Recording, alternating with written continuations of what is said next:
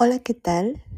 Bienvenidos a un viaje a tu interior. Esta es una sala, Room to be Recorded. Y hoy vamos a hablar del cambio. El cambio se hace para mejorar, para crecer, para aprender, para evolucionar, para sanar, para entender, para ser conscientes. Pero quiero compartirles una característica que hoy estuvo muy marcada en mi vida en esto del cambio. Y vi un factor muy importante para la negación y la resistencia al cambio, que es la soberbia. Sí, la soberbia. El creer que lo estoy haciendo perfecto. No importa que no dé los resultados esperados lo que estoy haciendo, pero yo creo firmemente en ello y sigo topándome con pared. Pero no quiero cambiar. Me siento criticado. Siento que me están criticando tanto mi trabajo como mi forma de ser, de hacer o de actuar y que me están juzgando. Entonces, siento que debo defenderme y poner justificantes a lo que hago. Aquí yo identifico tres formas o tres em, posturas ante el cambio. Cuatro. Me niego a cambiar no voy a cambiar y sigo montada en mi macho, en mi soberbia, no voy a cambiar porque me creo perfecta, porque lo que estoy haciendo es correcto. Y también es válido. Y ahorita vamos a ver por qué. Dos, hago como que quiero cambiar, pero en realidad no cambio nada.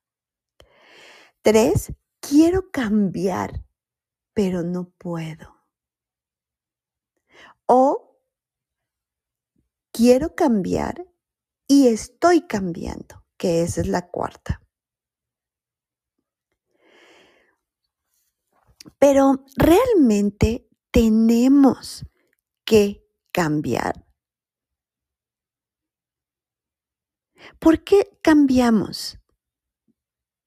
¿Y qué necesito cambiar? ¿Hacia dónde tengo que cambiar?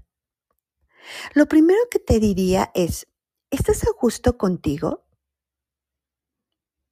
¿Te quieres y te gustas? ¿Te caes bien? ¿Existe nada que quieras cambiar en ti?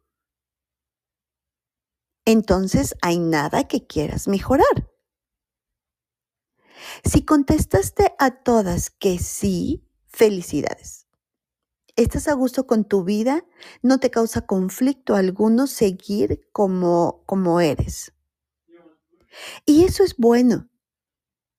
Siempre y cuando nosotros estemos convencidos fehacientemente que lo que siento y lo que estoy haciendo es lo correcto. Pero si hay algo, una chispa de duda, de inconsistencia, y si contestaste a alguna de estas preguntas no, entonces es tiempo de cambiar. Y muchas veces queremos cambiar, pero no podemos. Y es ahí cuando necesitamos ayuda. Y es ahí cuando necesitamos que nos tiendan la mano. Y mucho más resulta y es valorado cuando es con amor, cuando hay una comunicación efectiva y cuando hay apertura de mente de todas las partes. No vas a hacer cambiar a una persona humillándola. No vas a hacer cambiar a una persona desde raíz, me refiero.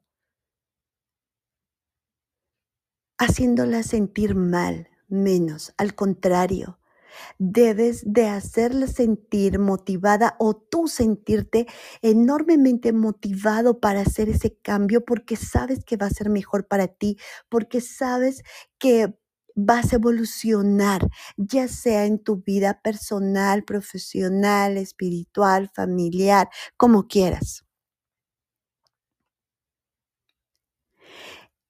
¿Y qué pasa cuando hago como que quiero cambiar y te digo sí a todo, pero hago absolutamente nada? Aquí es como el que quiere ser ayudado, quiere salir adelante. El que no pide ayuda y le ayudas, de nada sirve eso, es igual. El que quiere cambiar tiene algún ápice de actitud hacia el cambio. Y quien no y se está obligando o lo están obligando, solamente te va a decir que sí, va a tratar de modificar algo, pero no lo va a cambiar de raíz. Y quien quiere cambiar y está actuando ya en consecuencia de ello, wow. Mis felicitaciones. Y en cualquiera de los casos que vaya tu actitud hacia el cambio, felicidades porque se necesitan mucho coraje, mucha valentía para aceptar que tienes algo que cambiar, algo que mejorar, que tienes un área de oportunidad y ser humilde para reconocerlo, para aceptar ideas nuevas, y no cerrarte solo porque no se te ocurrió a ti y porque te crees perfecto. Entonces,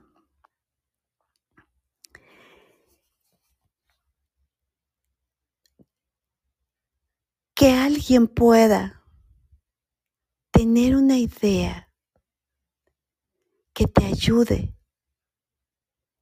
a ese cambio, bienvenido atrévete y ábrete a ser tú. Muchísimas gracias por estar. Luz a tu vida. Gracias, cielo.